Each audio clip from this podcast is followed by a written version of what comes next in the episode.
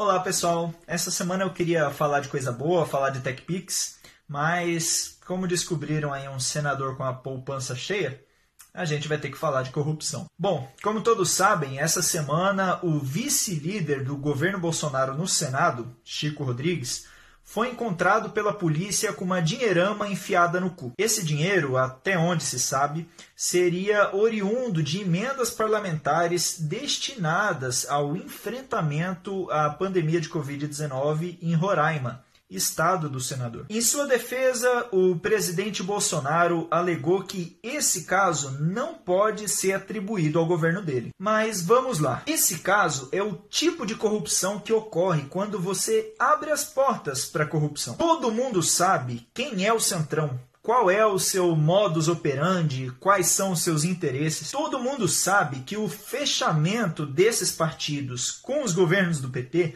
não era ideológico, puro, imaculado. E do mesmo modo, não é agora com Bolsonaro que essa aliança com o governo vai ser ideológica, pura e imaculada. Essa galera não tem ideologia, não tem compromisso verdadeiro com a população. É gente que está na política há mil anos por poder, dinheiro, é gente que está na política para perpetuar o coronelismo no Brasil. O que deixa a gente mais indignado é que esse governo, esse presidente, o Bolsonaro, foi eleito com uma promessa muito clara de que não governaria desse jeito. Não faria alianças em troca de apoio. Ele era um crítico raivoso do tal presidencialismo de coalizão. Mas o cara que dizia com todas as letras que não governaria desse modo está agora sentado no colo do Centrão. Está aliado com o que existe de pior na política. Bolsonaro se tornou aquilo que mais criticava. Esse senador, o Chico Rodrigues, ele é conhecido de outros carnavais. Ele é um corrupto assumido. Esse cara já admitiu ter utilizado nota fria do Congresso para embolsar dinheiro público. Ele já esteve envolvido com desvio de emendas parlamentares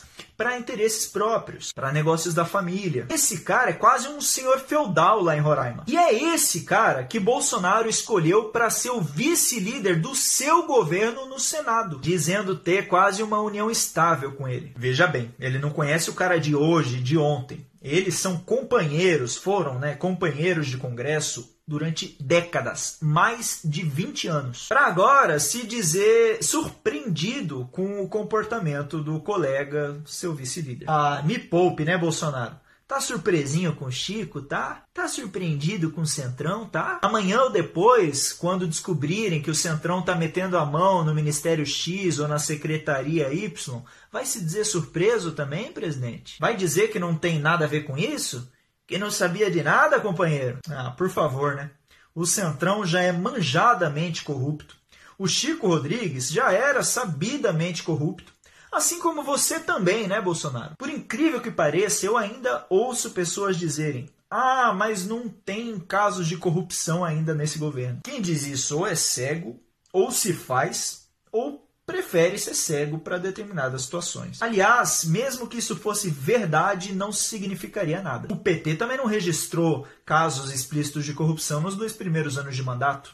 E deu no que deu. Mas o governo Bolsonaro já registrou sim casos muito claros de corrupção e malversação de dinheiro público para utilizar uma expressão que o próprio presidente utilizou essa semana quando foi passar pano para si mesmo. Vamos a eles. Durante a campanha eleitoral de 2018, já ocorreram os primeiros casos suspeitos de corrupção. Primeiro, com a constatação que propagandas e notícias falsas foram disparadas em redes sociais em favor do candidato Bolsonaro, financiadas por empresários apoiadores, o que configura doações ilegais e prática de caixa 2. Ainda durante a campanha, o Laranjal do PSL. O partido do presidente utilizou candidaturas laranjas de mulheres para desviar dinheiro do fundo partidário para a campanha do candidato Bolsonaro. Inclusive, algumas dessas mulheres que foram utilizadas como laranjas sequer sabia que eram candidatas. Vale lembrar que um dos pivôs desse esquema foi nomeado ministro do governo Bolsonaro quando ele assumiu e não foi retirado do cargo pelo presidente depois que essa bomba estourou. Terceiro, máquina de fake news empreendida pelos filhos, mais especificamente o 0203 Eduardo Carlos do presidente. Conforme ainda está sendo apurado tanto no STF como em uma CPMI no Congresso,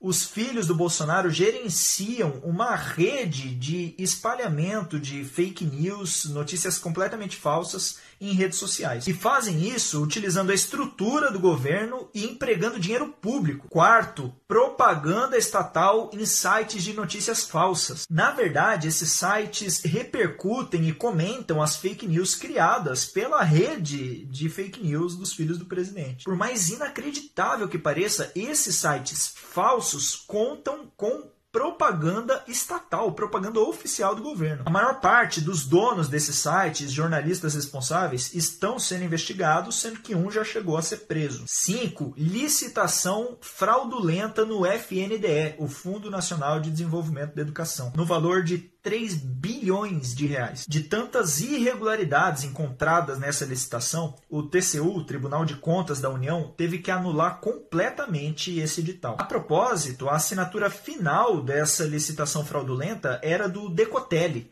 que depois viria a ser inclusive nomeado a ministro da Educação pelo presidente Bolsonaro ele ficou metade de um dia no cargo porque mentiu no currículo profissional. Sexto, o caso do secretário de comunicação social da presidência, Fábio Weingarten. Foi descoberto que ele é sócio de uma empresa de consultoria que presta consultoria a empresas de TV e propaganda que ele mesmo contratou enquanto secretário de comunicação social.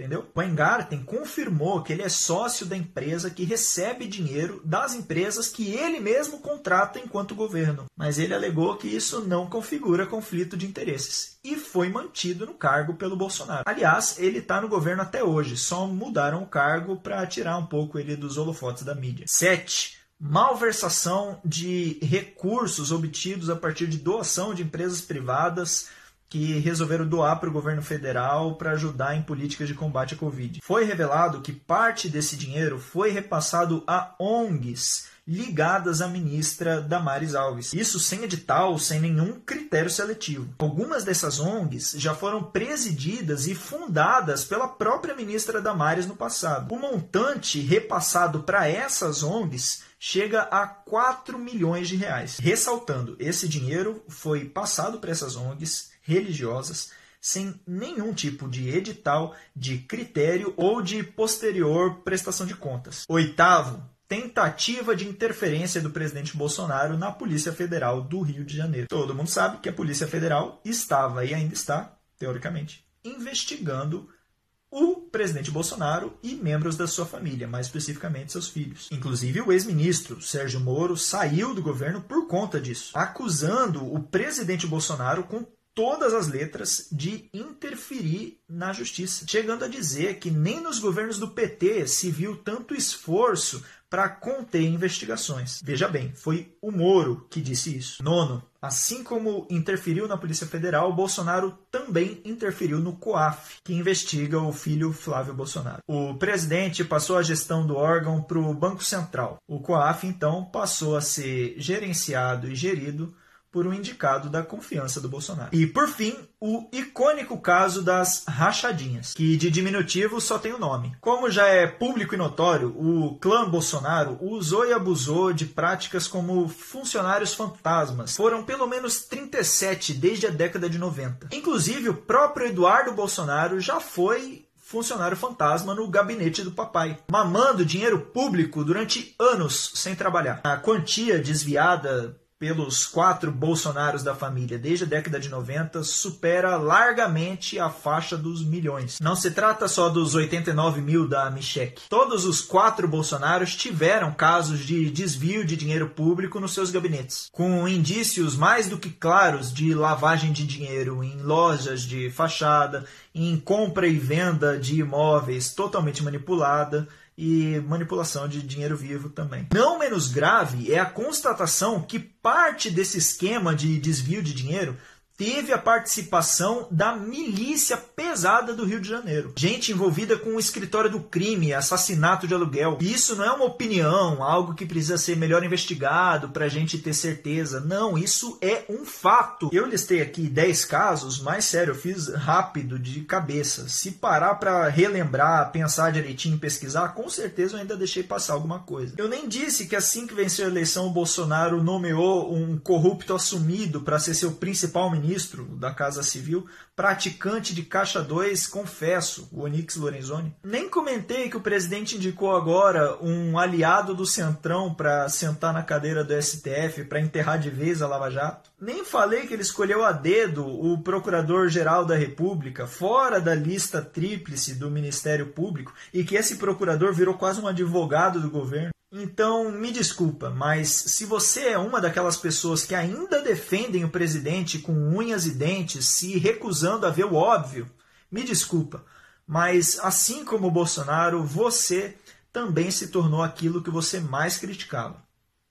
Um abraço.